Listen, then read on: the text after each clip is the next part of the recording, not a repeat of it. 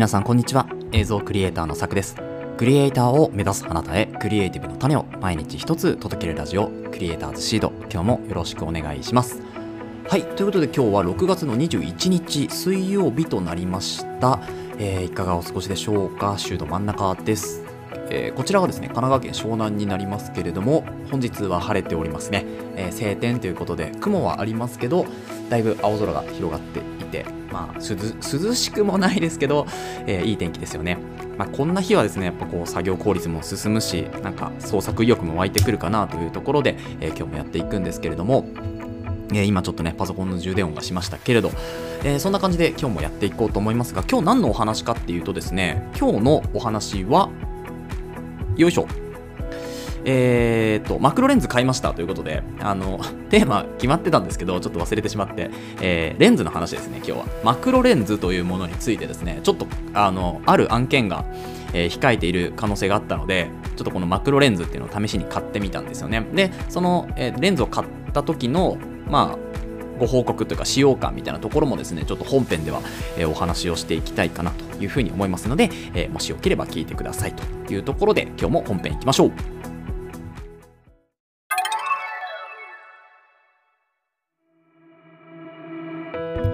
はい。ということで本編です。本日はですねレンズのお話でマクロレンズを買いましたというお話になります。えっとまあ、映像制作をやっている方だったらこのマクロレンズもしくは写真撮影ですねやってる方だったらこのマクロレンズというレンズ、えーまあ、聞いたこともあるし知ってる方もいらっしゃるかなと思うんですけれども初めて、まあ、このポッドキャスト聞いてくださった方はですね、えーま、何の話だというところになると思いますのでこのマクロレンズというのを最初に解説をしていきたいというふうに思うんですけれどもあのこのマクロレンズっていうのは極めて近距離で撮影ができるものなんですよね。なので、まあ、よくですねこう昆虫の本当に細部が例えば蜂を取るにしても蜂のこのしましまとかと毛並みとかですね、まあ、そういうのがこう毛質が分かるような、えー写真ってたまにあるじゃないですか。映像もそうですけど。そういうのはこのマクロレンズというものを使って基本的には撮っているんですよね。なので相当普通のこうカメラのレンズとか、まあ、大きい大きめのレンズですよね。大きめのレンズとかではですねこう捉えられないような、えーそういう本当に繊細な部分なんか精巧な部分っていうんですか？ちょっとこう細部の部分っていうのを、まあ、拡大して、まあ、ルーペみたいな感じですよね。レンズみレンズ？う んちょっと言い方があれなんですけどこう拡大鏡みたいな形で、えー映すことができてそれを撮影することができるのがこのマクロレンズと呼ばれるものになります、まあ、主にですね昆虫とか、えー、と花とか、まあ、食べ物とか宝石とか撮られたりするんですけどそれ以外にも例えば人人間の瞳とかですね、まあ、たまに映画とかでも結構出てきたりするかもしれないんですけどあの瞳をこうクローズアップって言ってすごく近いところで、まあ、目を取ったりとかですね。爪を取ったりとか、まあ、そういうところにも使用されるこのマクロレンズとなっております。で、まあ、今回購入したレンズになるんですけどえこちらはですね TT アーチさんという,、まあ、こう日本語のえー、と探す日本語でこう探したい方のためにですね、えっと日本語で探すと多分名称工学っていうブランドなのかなこれは。なんか名称工学って書いてあるんですよね。こう名っていうのはあのかな辺になってで名称の称は匠ですね。で工学っていう風に探すと多分この TT アーチさんっていうのが出てくると思うんですけれど多分これ中国のメーカーなのかなと思いますね。あの説明書とか全部中国語だったので多分中国のメーカーになると思いますけれども、えー、とこちらのですねレンズを買いました。で、えー、と今からレンズの詳細っていうのをちょっと述べていくんですけれども購入したレンズ TT アーチさんの、えー、と 40mm ですね F2.8 マクロの L マウントを買いましたということで、えーこの L マウントってあのレンズってマウントって言ってこう例えばニコンだと何のマウント？ソニーだと E マウントとかキヤノンだと,、えー、と EF マウントかな？とかまああのいろいろこうなんでしょうね。型が違うんですよね。各メーカーによって。でこの L マウントっていうのはパナソニックのカメラとかあとシグマっていうメーカーのカメラとかですね。あとはえっと DJI ですかね。とか、えーあとライカですね。ライカの L なのかちょっとわかんないですけどまあそういう、えーマウントになっております。で、この L マウントっていうのを買いました。もちろんですね、他のメーカーのマウントもあるんですけど、私はパナソニックのですね、ルミックス S5 Mark II というカメラを使っていますので、えそちらのマウントに合わせて、この L マウントっていうのを買いました。マイクロフォーサーズとか、ニコンの Z マウントとか、キャノンの RF ですね、キャノンは。EF は、えっと、あ、EF もあるのか。キャノン RF マウントとか、えー、ソニーの X マウントとか、あ、ソニーじゃないや、えっと、富士フイルムの X マウントとかですね、えー、いろいろマウント自体は揃っております。えーと、焦点距離はですね先ほども言ったように 40mm となっております。これはですね、え後ほど話すんですけど対応センサーとしては APS-C のセンサーなのでフルサイズの1個下なんですよね。なので、まあ、ちょっとこの APS-C 換算だとちょっと伸びるのかなと思いますね。で一応ですね絞り値は、えーと、先ほどもお伝えした F の2.8ということで比較的明るめなレンズですけど、まあ、よく言う単焦点の1.8とか F1.8 とか F1.4 とかですね。それよりはまあやや暗い感じになりますけれどもまあまあまあ明るいかなと思いますね F2.8 日中撮影するのは逆に明るすぎるぐらいなので明るすぎるぐらいなのであの屋内とかで撮影するのであれば本当に明るく撮れるレンズかなというふうに思います。フィルター径はですね 52mm なので、えー、まあ、ちょっと小さめな、えー、フィルター径になっております。でこの最短撮影距離っていうのがですね、まあ、マクロレンズというだけあって17センチという風になっております。なので17センチだとどれぐらいですかね？親指から小指ぐらいまでの距離ですか、えー、を直線にこう結んだ距離ぐらいが17センチなんですけどこれぐらいの近距離で撮影ができるというところになっております。なので、まあ、鼻とかですね鼻の本当に花弁とかあとはこのめしべおしべのところとかですねその辺も詳細にこう映し出すこと映し出すことができるレンズになっておりますで重さに関してはですね 380g まあまあ軽いのか重いのかっていうとこですけど、まあ、レンズにしてはまあそこそこ軽いんじゃないかなと思いますけど、まあ、マクロレンズにしてはどうなんでしょうねうーんっていう部分ですね。で、年式はですね、えっと、2021年に発売されたレンズとなっております。比較的新しいですね。2年前ぐらいです。はい。というこの、まあ、TT アーツさんから出ている 40mmF2.8 のマクロレンズになりますけれど、まあ、こちらですねあの使用感として、まあ、ちょっと使用したんですけれども、えーと、フォーカスはですねマニュアルフォーカスになってるんですね。あこれ伝え忘れていましたけどマニュアルフォーカスなんですよ。なので、えっ、と、オートフォーカスではなくてでもこのマニュアルフォーカスがマクロレンズの場合は逆にいいというか自分でやっぱりこう焦点焦点を合わすことフォーカスを合わすことができるのでオートフォーカスだとね結構外れたりもするんですよね。なのでこの辺はマニュアルの方が逆にいいのかなというふうに思います。で1 7センチまで寄れるので相当寄れます。でレンズもですねこう絞っていくとえっ、とフィルターというか、まあ、レンズのこうズームの部分がどんどんどんどん前に出てくるような形なので全部伸ばすとですねだいたい7センチか8センチぐらいですかねはこうレンズ系自体がもう出てくるんですよね前に。なのでそこから、えーと、さらに1 0センチぐらい離れて、えー、接写できるというところになります。であの本当にまあやっぱ F が2.8なので結構明るく撮れるのとただライティングもその物撮りをするのであればあの物撮りをねするのであれば、まあ、ライティングも必須なのかなというふうには思っていて。要は、えーまあ、カメラ側から1つライライトを1点灯して、まあ、バックライトですよね。後ろにライト灯してっていう形でやっていくと本当に綺麗な物撮りが撮れるかなというふうに思います。でしかもマクロなんであの本当にこう細かい部分ですね。ディティールの部分が分かる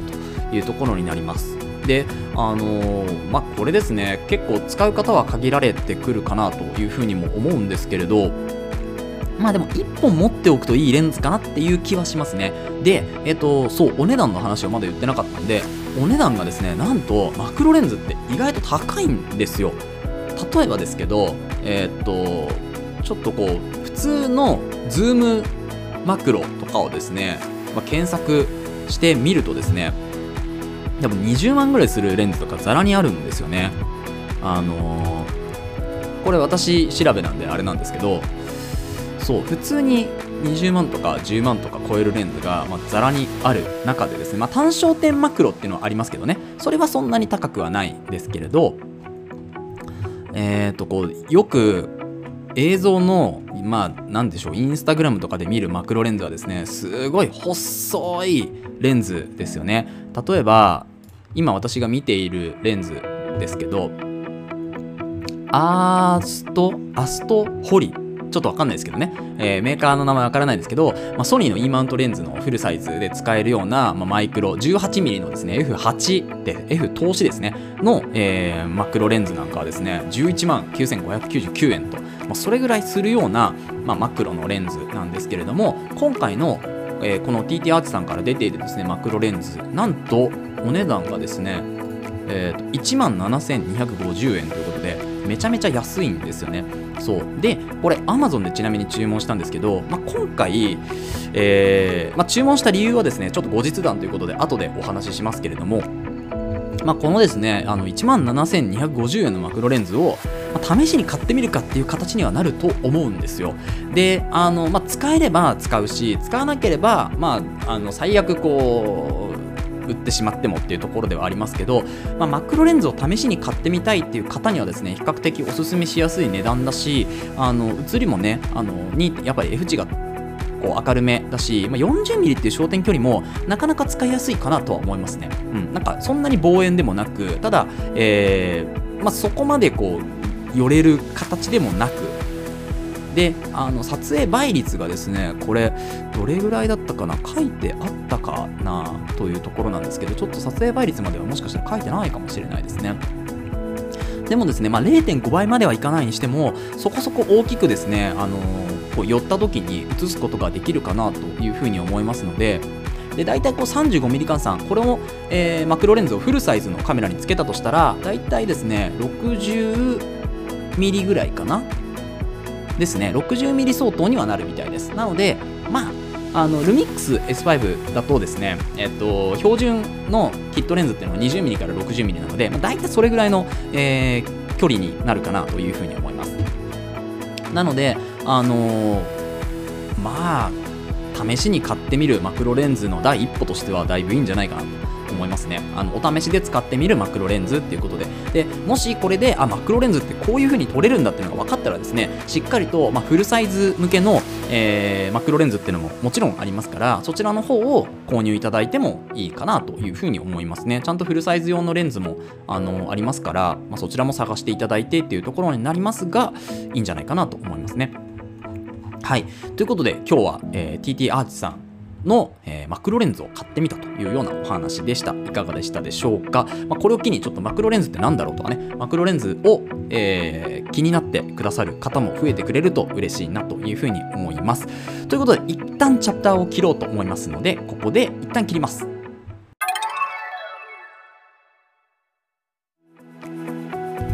はい、ということで後日談みたいなところになりますけどあのなんでこのレンズを買おうかと思ったかっていうとですね、えー、今回 Amazon で注文したんですけれど、まあ、以前この Amazon の、えーとまあ、レンズを買った人の Twitter とかかなそれから流れてきたんですけどあのレンズがこう割れちゃってたりとかっていうのがあったんですよね。であの Amazon でレンズ頼めるのすごく便利だなというふうに思うんですけれどやっぱりまあなんかそういうこうなんでしょうね、宅配とか、まあ、放送とかもね、えー、なかなか、あの、レンズを運ぶのに紙袋かなんかの放送できたんですよね。で、一応箱自体は、あの、しっかりと、こう、箱に入ってきたんですけれども、まあ、その、包んでるね、袋がそもそも紙袋なので、まあ、いろんなとこにぶつけたりするとちょっとあれだなとかって思ったりしたんですけど今回は安全に無事あの届けていただきましたなので、まあ、この Amazon でレンズを頼むことってどうなんだろうっていうのもちょっと試しで少しやりたいなと思って今回、まあ、レンズを頼んだんですよね。で今回は本当にあの無事になんとか送っていただくことができたので良かったなっていうところで。であとは、まあ、マクロレンズに関しては、えっとまあ、近々こう控えてるちょっと案件っていうのもあってまあ、それはですね、本当に近くで撮らなきゃいけないっていう部分があったので、このマクロレンズですね、えー、使ってみたいなと。で、今ですね、グーパスさんからも、あの、7300のですね、ルミックスの、あの、S シリーズのレンズを借りているんですけれども、それもマクロで撮れるんですよね。なので、まあ、そっちでもいいかなと思ったんですけど、どうせ買うなら1個ね、マクロレンズちょっと持っておこうかなというふうに自分でも思って、えー、今回購入したという背景になっております。